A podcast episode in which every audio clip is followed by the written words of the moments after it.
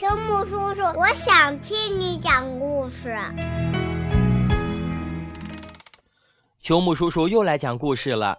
这个故事呢，选自《幼儿画报》二零一四年九月黄版。故事的名字叫《快去洗手吧》，作者金波。红袋鼠、火帽子和跳跳蛙一起去找小白兔。哎呀，今天天太热了。大家热得头上直冒汗，他们跨上一座小桥。跳跳蛙说：“太热了，太热了，我要洗个澡。”他扑通一声跳进了河里。他们走过一座荷花池，火帽子摘下一片绿荷叶，扣在头上当帽子。走啊走，天太热了，嗓子冒烟了。红袋鼠说：“我请客，咱们每人吃一根雪糕吧。”火帽子和跳跳蛙一听，高兴地拍起手来。拿到雪糕，火帽子和跳跳蛙急忙把装雪糕的袋子撕下来，刚吃一口，雪糕就开始融化。快快吃，快快吃！火帽子和跳跳蛙大口大口地吃着，可雪糕还是。粘到了手上，再看红袋鼠，小口小口慢慢吃，细细品味雪糕的好滋味。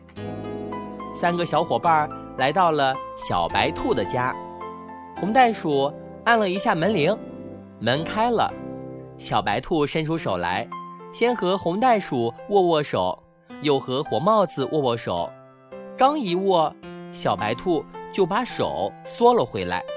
说了声“好黏呐”，跳跳蛙也把手伸过去，小白兔刚一握，手被粘住了。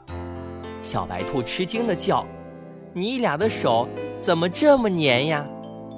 火帽子和跳跳蛙很奇怪，问：“你怎么不说红袋鼠的手黏呢？”小白兔说：“红袋鼠的手一点也不黏。”火帽子和跳跳蛙一起叫：“不可能！红袋鼠拿雪糕的时间更长，它的手应该更黏。”红袋鼠笑着说：“想知道这个秘密吗？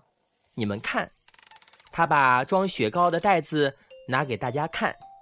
吃雪糕的时候，不要把雪糕袋儿全撕下来，从上面撕开一个口，露出雪糕来，慢慢吃。”雪糕袋儿的下面还有一块小空间，融化的雪糕汁全流到这里面了。所以我吃雪糕时，雪糕汁一点儿也没流到手上。火帽子、跳跳蛙一起说：“早知道这样，我们吃雪糕时也不撕掉雪糕袋儿了。”红袋鼠笑着说：“快去洗手吧。”